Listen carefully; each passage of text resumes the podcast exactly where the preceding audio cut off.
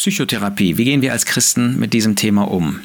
Immer wieder ist das ja die Frage, wenn es ähm, seelische Probleme gibt, ähm, wie gehen wir damit um? Was machen wir damit? Ähm, gehen wir zu einem Psychotherapeuten? Gehen wir zu einem äh, biblischen christlichen Seelsorger und so weiter?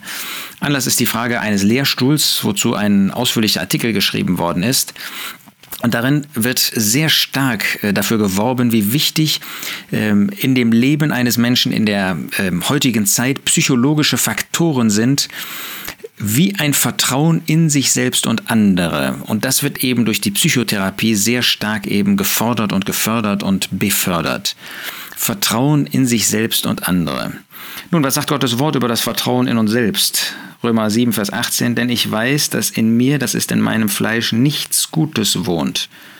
In mir wohnt nichts Gutes, Vertrauen auf mich selbst. Auf der anderen Seite sagt Gott zu Gideon, gehe hin in dieser deiner Kraft. Sollte Gideon jetzt auf sich selbst vertrauen? Natürlich nicht. Aber Gott hat ihm Kraft gegeben und in dieser Kraft, die Gott gibt, dürfen wir unser Leben führen, dürfen wir unseren Dienst ausführen. Das sind so ein bisschen die Pole, in denen wir uns bewegen. Einerseits sagt Paulus an die Galater, da wir doch nichts sind, dann kann ich auch nicht mein Vertrauen auf mich selbst setzen. Andererseits gibt Gott uns Gaben, gibt Gott uns Kraft, gibt Gott uns Freude, hat Gott uns Leben gegeben. Und dieses Leben, das er uns gegeben hat, sollen wir eben nicht verachten. Das sollen wir benutzen und in diesem Sinn natürlich auch äh, Vertrauen darauf setzen. Aber die Frage ist, ist es das richtige Vertrauen, was durch Psychotherapie, durch diese Methoden äh, professioneller Psychotherapien gefördert wird. Und tatsächlich müssen wir das bezweifeln, nicht nur das. Die ganze moderne Psychotherapie beruht letztlich auf atheistischen Grundformen, die von Sigmund Freud, von Rogers und anderen eingeführt worden sind. Ist es überhaupt sinnvoll, wenn jemand mit solchen Problemen zu tun hat, ähm, so jemand in eine sogenannte professionelle Psychotherapie zu äh, führen, zu bringen, insbesondere wenn derjenige ungläubig ist? Kann die Seele, wenn sie instabil ist, wenn es da Probleme gibt, kann sie stabilisiert werden durch jemand, der selbst keine Beziehung zu Gott hat, der ein Modell benutzt von jemand, der keine Beziehung zu Gott hat, sondern Gott abgelehnt hat.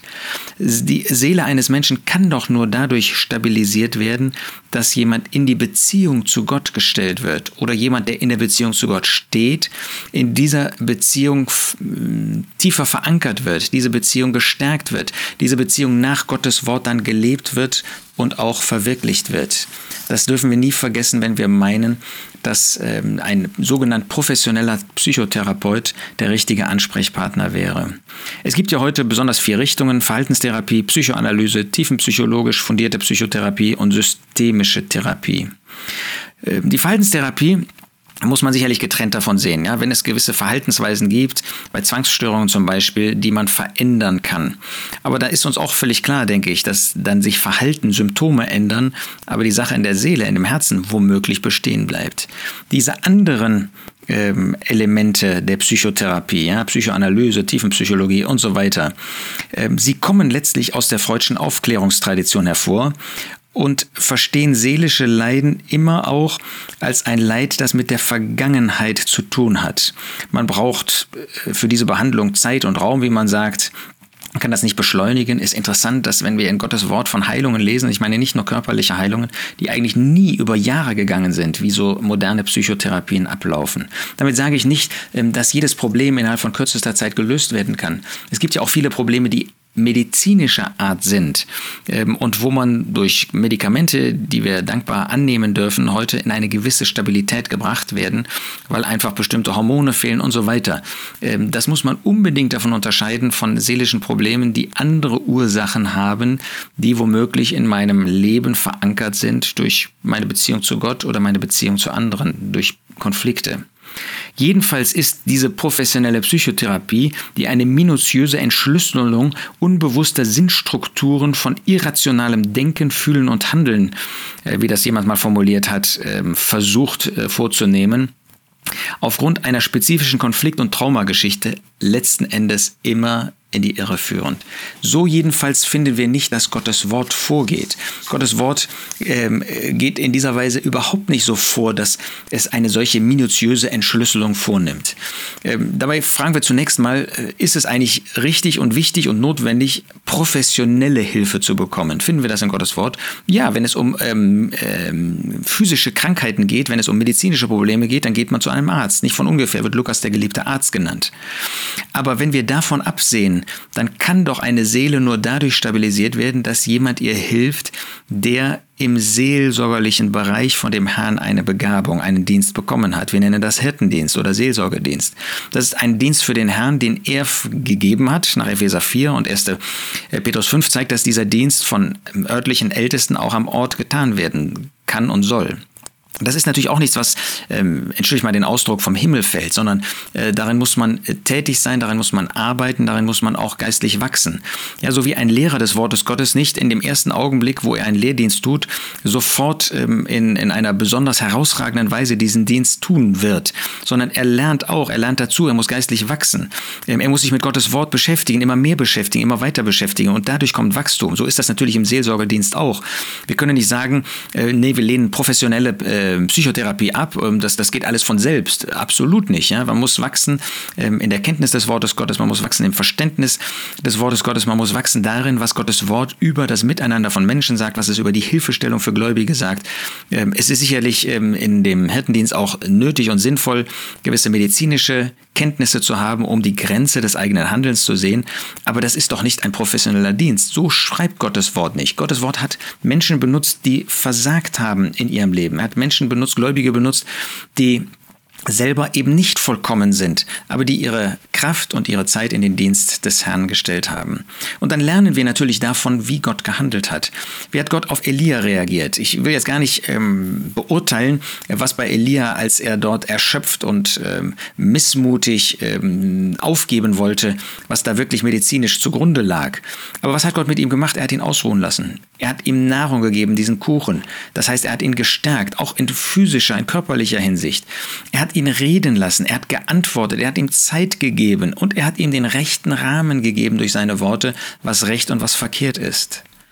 Wo aber finden wir in der Schrift die Analyse der Kindheit, die Analyse der Vergangenheit, die Analyse dessen, was da in der Beziehung womöglich mit den Eltern oder mit anderen Personen vorgefallen ist? Ja, wir finden in Markus 9 bei diesem mondsüchtigen Kind, dass der Herr fragt, wie lange war das jetzt eigentlich schon so? Aber wir finden nicht, dass da eine Analyse vorgenommen wird im Blick auf die Vergangenheit. Nein, die Kindesanalyse, die ist am Ende oftmals sehr suggestiv und führt gar nicht zu dem, äh, dass man die Wahrheit wirklich erkennt. Wir haben auch gar keine echte, keine vollständige Erinnerung an das, was genau gewesen ist. Weder Kinder noch Jugendliche noch Erwachsene.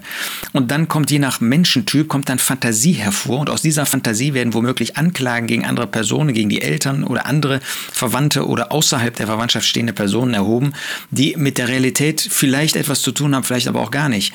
Ähm, wo manchmal äh, böseste Anklagen kommen, die einfach nicht haltbar sind, aber die eben aus dem Herzen hervorkommen, weil es dann vielleicht ein junger Mensch macht, dann auch von manchen wird dem Glauben geschenkt. Das ist genau das Vorgehen der weltlichen Psychotherapie. Und da kann man nur ausdrücklich vorwarnen, wenn es um solche Fragen geht. Da führt die weltliche Psychotherapie in aller Regel eher ins Negative, ins Falsche, als dass sie Segen hervorbringt. Nein, wir sollen nach vorne schauen. Natürlich, wenn Sünde gewesen ist, muss Sünde bekannt werden. Egal, ob ich sie selber begangen habe oder ob sie von einem anderen begangen worden ist. Aber da muss es Zeugen dafür geben und da muss es ähm, deutlich sein durch Indizien, die unwiderlegbar sind und die nicht suggestiv irgendwie ähm, anscheinend angeblich ans Tageslicht gekommen sind. Was wollen wir tun? Wie bei Hiob. Wir wollen uns vor Gott stellen. Wir wollen jemanden vor Gott stellen. Ähm, das hat bei Hiob die Wende gegeben. Nicht das Beschäftigen mit sich selbst, nicht das Beschäftigen mit seiner Situation, sondern das Beschäftigen mit Gott. Es wird Vertrauen aufgebaut werden müssen. Das hat Gott mit Hiob getan. Dieses neue Vertrauen zu ihm, zu Gott. Dann ist dieses Gebet füreinander ein großer Segen, wie das Hiob dann auch getan hat für die anderen. Das Beten für den anderen, füreinander, das ist oft eine wunderbare Lösung.